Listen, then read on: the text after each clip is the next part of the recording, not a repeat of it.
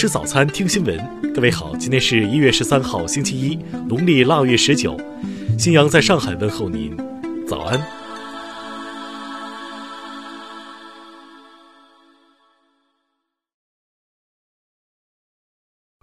首先来关注头条消息。乌克兰安全部门十二号表示，调查人员得出结论，乌航坠毁客机的驾驶舱被伊朗导弹从下方击中，飞行员当场死亡。这就解释了为什么我们没有听到飞行员向塔台接触的任何消息。飞行员在受到撞击后立即死亡。乌克兰国家安全和国防部长奥列克西·丹尼洛夫表示，他还称，在伊朗承认击落客机的过错之前，乌方专家在收集信息过程中就明白发生了什么。不过，因为担心伊朗当局会将他们驱逐出境，就没有立即公开证据。丹尼洛夫补充说道：“我认为伊朗早就明白坠机原因。”最终，他别无选择，只能承认错误。据悉，前期一些安全专家猜测飞机可能是被击落的。几天后，美国、加拿大和澳大利亚政府表示，他们有情报表明情况的确如此。针对客机失事，乌克兰方面希望伊朗保证进行全面和公开的调查，将肇事者绳之以法，支付赔偿，并通过外交渠道进行官方道歉。听新闻早餐，知天下大事。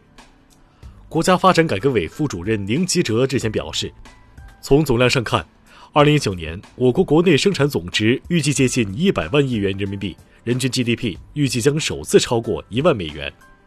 2019年全年共接报火灾23.3万起，死亡1335人，受伤847人，直接财产损失36.12亿元，是近七年来火灾起数和伤亡人数最少的一年。国家发改委表示。二零一九年，我国国民经济平稳运行，就业、物价、国际收支等主要指标都处在合理区间，全年经济增长目标能够实现。应急管理部消息，二零一九年全球各种自然灾害共造成一点三亿人次受灾，直接经济损失三千二百七十点九亿元。全国社会保障基金理事会副理事长陈文辉透露，初步核算。二零一九年，全国社保基金投资收益额超过三千亿元，投资收益率约百分之十五点五。山东目前唯一能找到的南京大屠杀幸存者孙进良老人于十一号在家中逝世，享年一百岁。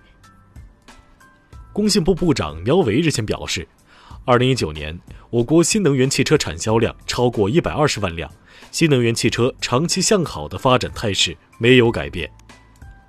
香港特区政府财政司司长陈茂波昨天表示，特区政府正面对收入减少但支出增加的情况，即将完结的财政年度更将是十五年来首次出现财政赤字。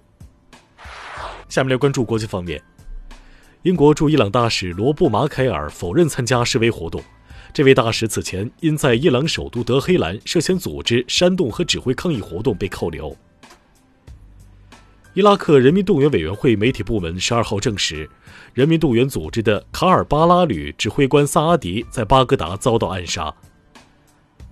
韩国行政安全部十二号发布数据称，二零一九年韩国六十五岁及以上老年人口数首次超过八百万，创历史新高。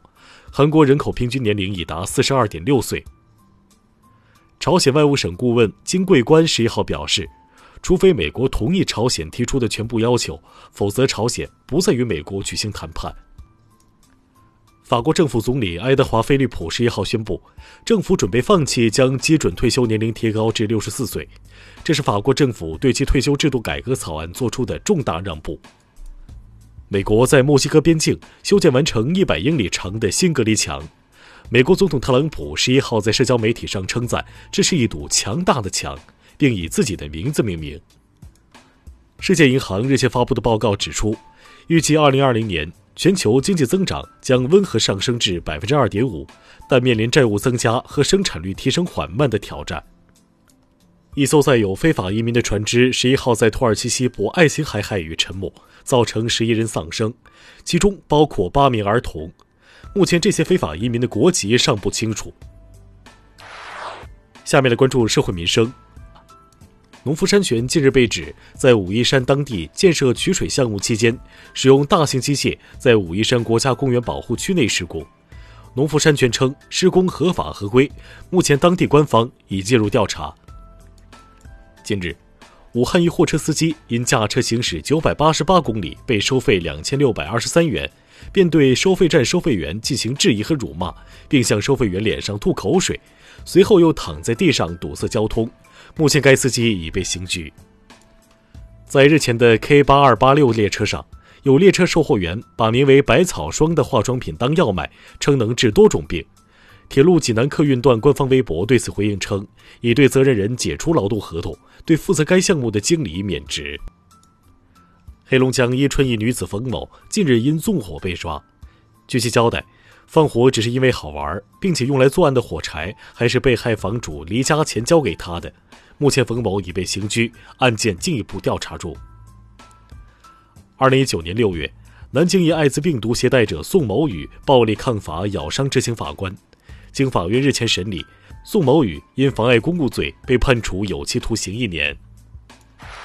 下面来关注文化体育，在昨晚结束的 U 二十三男足亚洲杯暨东京奥运会预选赛第二轮小组赛中，中国国奥零比二不敌卫冕冠军乌兹别克斯坦，无缘东京奥运会。二零二零年东京奥运会男排亚太区预选赛昨晚结束，中国男排以零比三输给伊朗，继二零一二年和二零一六年后，连续三届无缘奥运会。山东省利用碳十四技术测定济南泉水年龄，首次较为准确地推算出济南泉水的出漏年代，泉龄为距今四万六千年至两万三千五百年左右。当地时间九号。